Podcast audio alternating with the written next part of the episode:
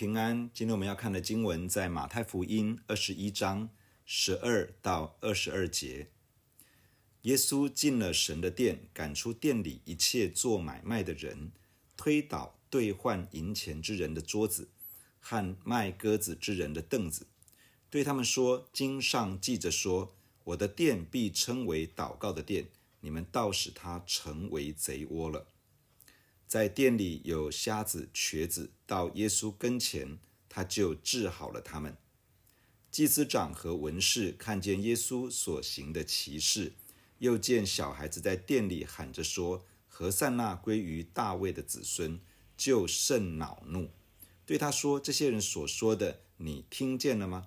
耶稣说：“是的，经上说，你从婴孩和吃奶的口中，完全了赞美的话。”你们没有念过吗？于是离开他们，出城到伯大尼去，在那里住宿。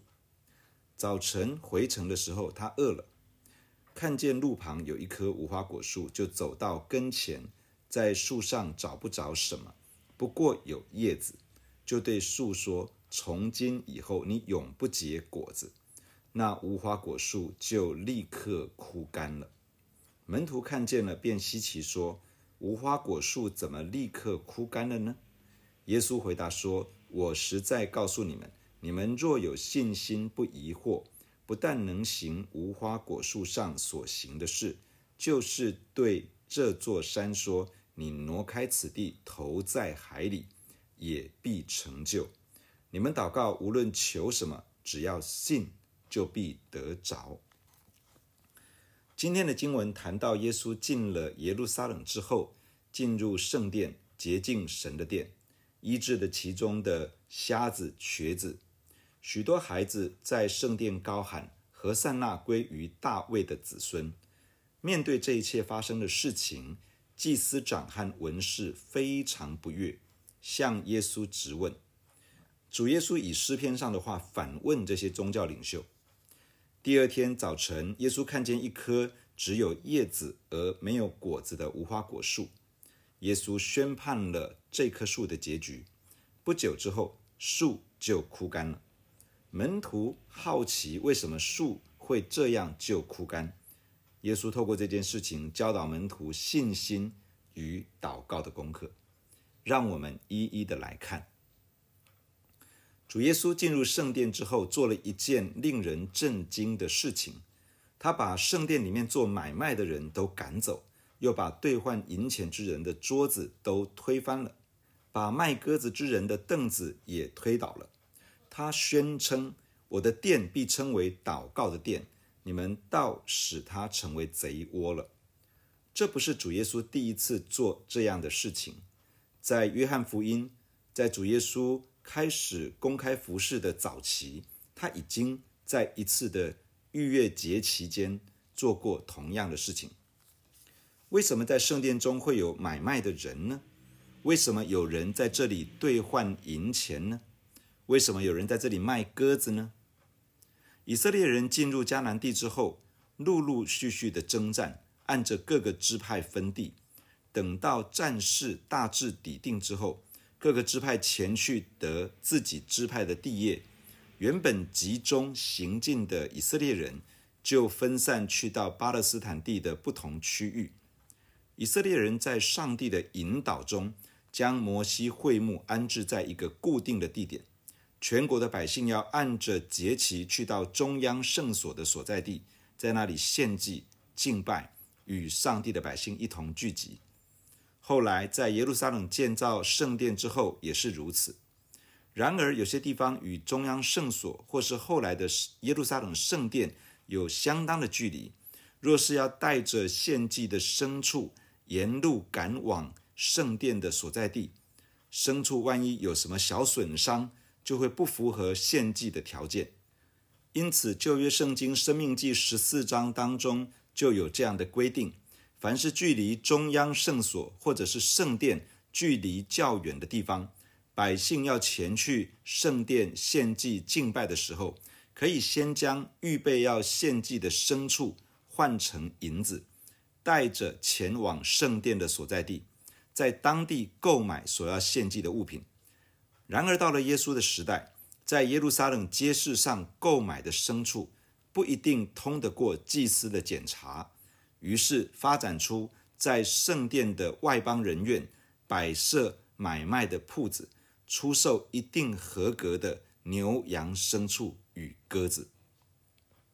此外，以色列人也会到圣殿奉献金钱。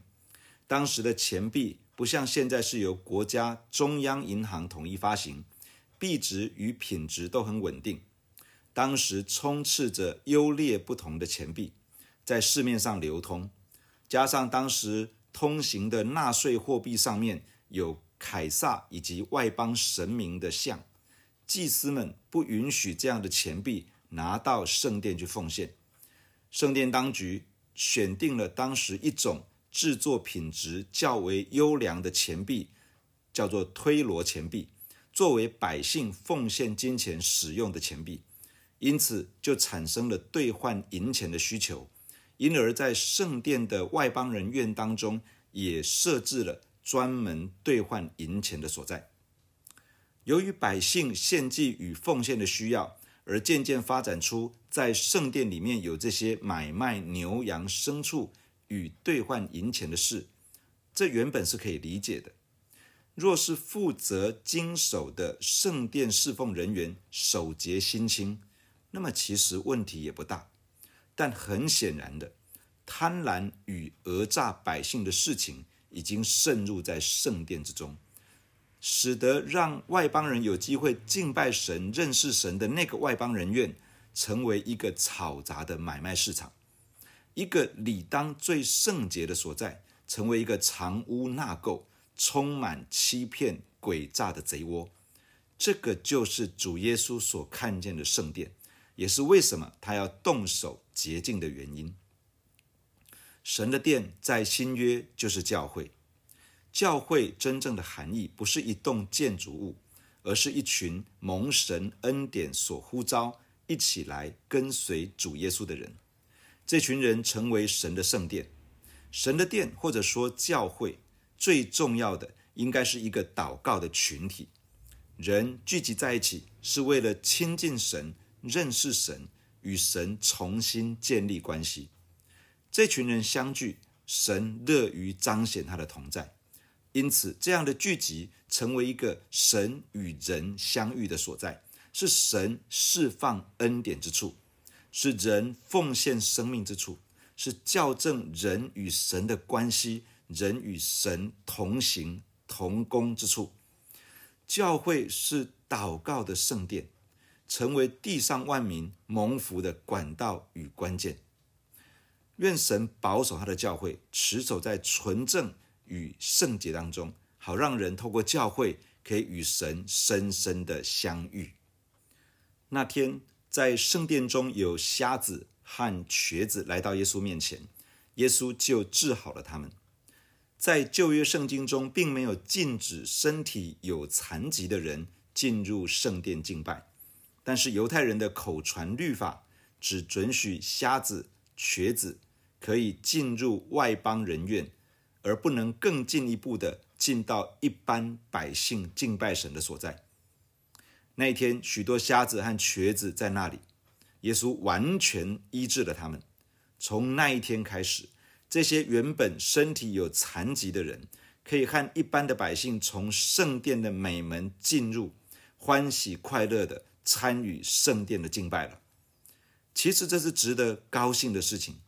许多的小孩子开始兴奋的大喊：“何塞纳归于大卫的子孙。”何塞纳是求救，大卫的子孙是犹太人对基督的称号，所以孩子们口中所喊的是：“救我们啊，大卫的子孙！”从这些小孩子的口中发出了赞美与拯救的呼求，而且直接就宣告了耶稣是上帝所设立的基督。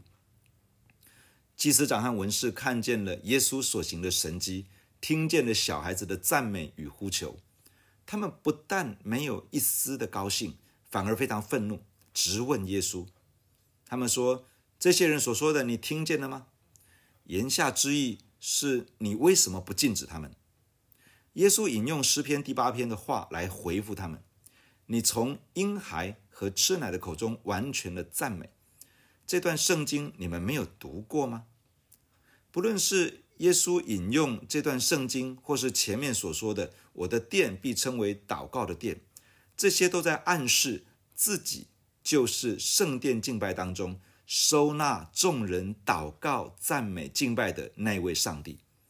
很显然的，这些宗教领袖并没有认出眼前这位是谁，他们也不接受耶稣就是上帝所设立的基督。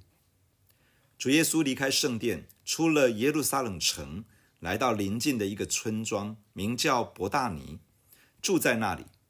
第二天早上要回耶路撒冷的路上，他看到路旁一棵无花果树，因为他饿了，就想要在无花果树上找果子，但是只看到许多叶子，却没有一颗果子。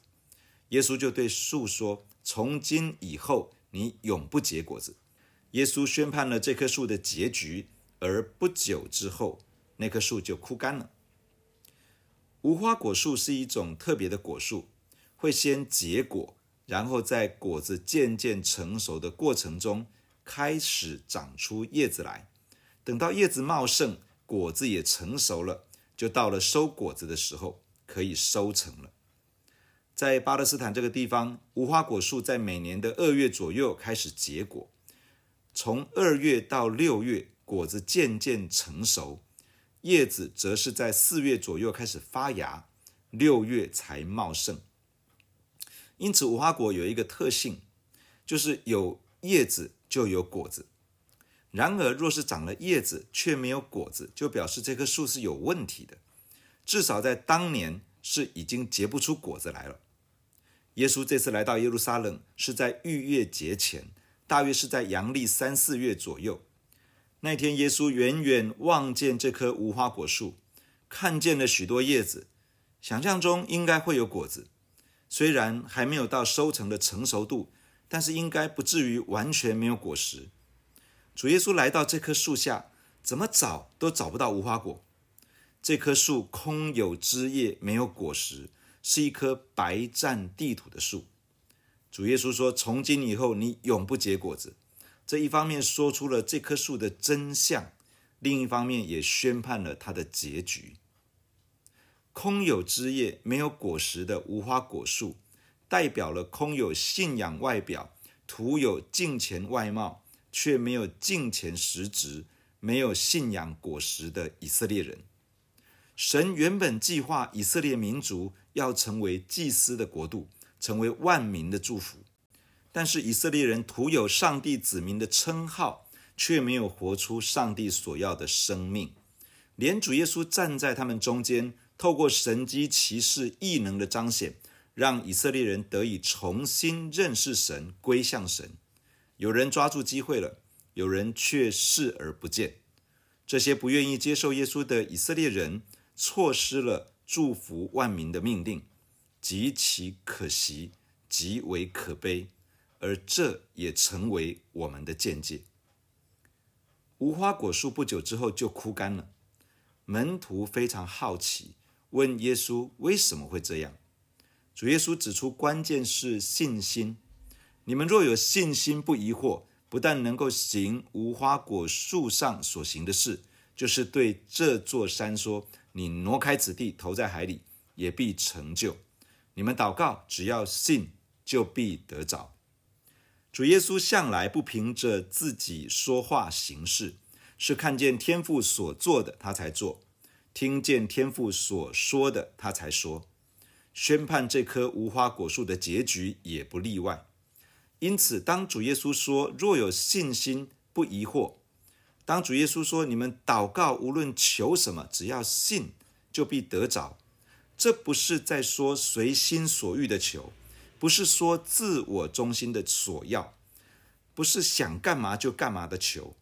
主耶稣的意思是，当你相信这是天父所要做的事情，祷告，持续的相信，不断的祷告，不断的相信，宣告出天父要做的工作，拒绝疑惑，那么我们的口将会成为神彰显能力的出口。我们的祷告将会成为成就上帝作为的管道。求主帮助我们，成为一个坚定相信而不疑惑的人，可以与上帝同工，透过我们来成就他的作为。弟兄姐妹，让我们一起来到神的面前来祷告。亲爱的主耶稣，感谢你透过今天的经文对我们的心说话。亲爱的主，教会是你的圣殿，你的圣殿要成为万民祷告的殿，你的圣殿、你的教会要成为使人遇见神的所在，要成为祝福万民的圣殿。因此，主啊，你帮助帮助我们的教会，帮助我们的弟兄姐妹。主，让我们在你的面前成为圣洁。在你的面前有一个单纯敬拜你的心，主啊，你赐福在我们的当中，除去我们生命中的掺杂，除去我们信仰里面的掺杂，主使我们在你的面前那个信心是单纯的，那个心是宝贵的。主啊，让我们的聚集可以更多带下你的同在，让我们的祷告可以更多使你的同在彰显在这个地上，以至于人。透过你的教会，可以更深的遇见你；人透过你的教会，可以恢复跟永活真神的关系；人透过你的教会，可以进到永生上帝的祝福里面。主啊，求你恩待我们的教会，成为万民祷告的殿。主啊，我也祈求你祝福你的儿女。主，你帮助我们在你的面前成为信心坚定的儿女。主帮助我们跟天父建立一个亲密美好的关系，好像你在地上，你看见天父所做的你就做，你看见天父所说的你就说。主啊，你帮助我们，让我们能够跟天父有一个紧密的连结，以至于我们也能够跟随你的脚踪，在这个地上与你一起来彰显天父，好让我们领受天父所要做的工作，领受神的话语跟感动的时候，我们可以坚定的相信。并且恒切的祷告，一直到看到美好的事情彰显出来。主啊，求你教导我们信心的功课，让我们在信心的里面，让我们的口不断的宣告出你的话，宣告出你要成就的工作，使得我们的口可以成为彰显你能力跟作为的出口。谢谢你赐福在我们的教会，祝福每一个神的儿女。感谢你听我们的祷告，奉耶稣基督的名。阿门。假如你喜欢我们的分享，欢迎订阅并关注这个频道。假如你从今天的分享当中得到帮助，欢迎你分享给更多的人。愿上帝祝福你。阿门。